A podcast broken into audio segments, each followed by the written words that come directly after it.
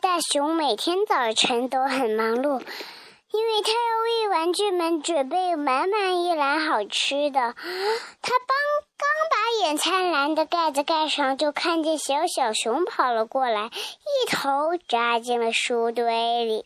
你觉得有人能找到我吗？小小熊的声音从书堆底下传出来。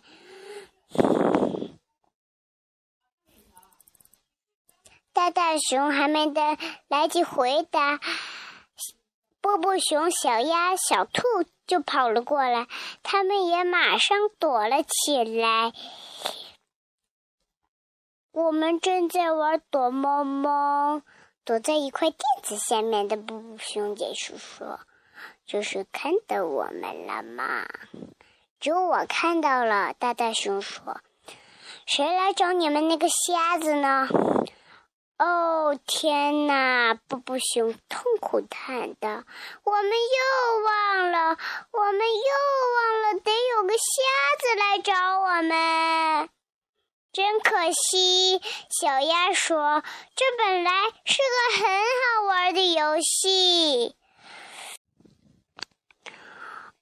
小小熊想了想说。我们再藏次，你会来找我们吗？当然啦，大大熊说。一、二、三，大大熊开始数数，小兔正趁机跳进花瓶里。七、八、九，大大熊继续数数。布布熊趁机藏到了窗帘后，七、八、九。大大熊继续数数，小鸭趁机爬进了盒子里。十，我来找了！大大熊喊道。这时，小小熊也消失不见了。他大大熊开始寻找那些躲起来的玩具们，他找不到那些玩具们，唉，不行啊！他叹了口气：“我找不到你们，我们先收拾一下屋子，再重新开始吧。”玩具们从自己的秘密藏身处走了出来。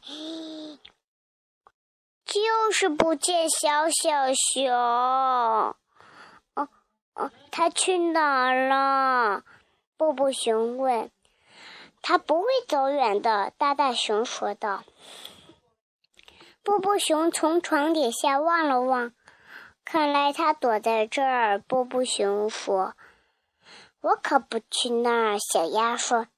那太黑，太脏了，我就去。小兔喊道：“那就像个地洞，我喜欢地洞。”小兔正准备穿出进床底下，波波熊一把抓住它的尾巴。呃呃，小兔，你要带着这根绳子，这样你就不会走丢了。大家会抓住绳子的那一端。小兔把绳子系在腰间，消失在了床底下。玩具们等在它的消失地方等待着。突然，绳子被猛地拉了一下，小鸭没站稳，啪，摔了个嘴坑泥。它在这儿！小兔大喊一声。我抓住它了，快点把我们拉出来吧！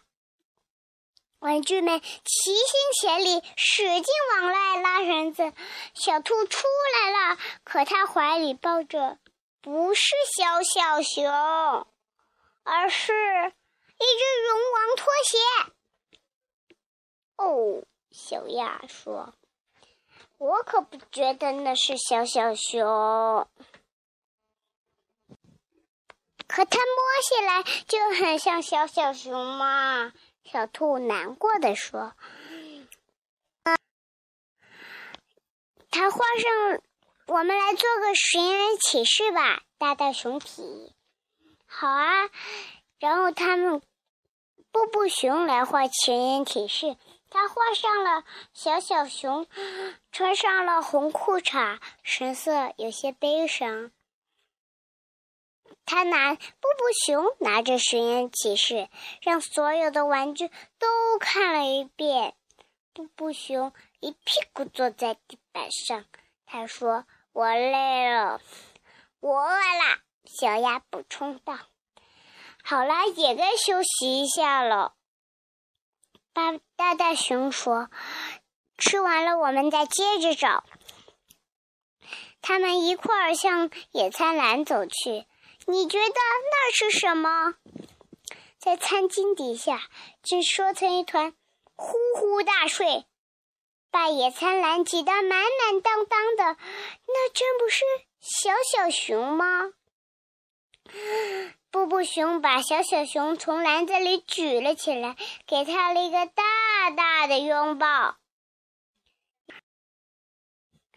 小鸭说：“小鸭看着。”半生蛋糕屑的小小熊说：“看来我们找到的小小熊却丢了野餐，足够我们大家吃的。”大大熊说：“玩具们乒乒把野餐篮乒乒乓乓拖下楼，来到野来到花园里，野餐会丰盛极了。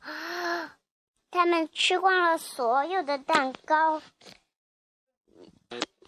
他们吃完了所有的蛋糕，吃完了以后，大大熊说：“真是个忙忙碌碌的一天呐，也该休息一下。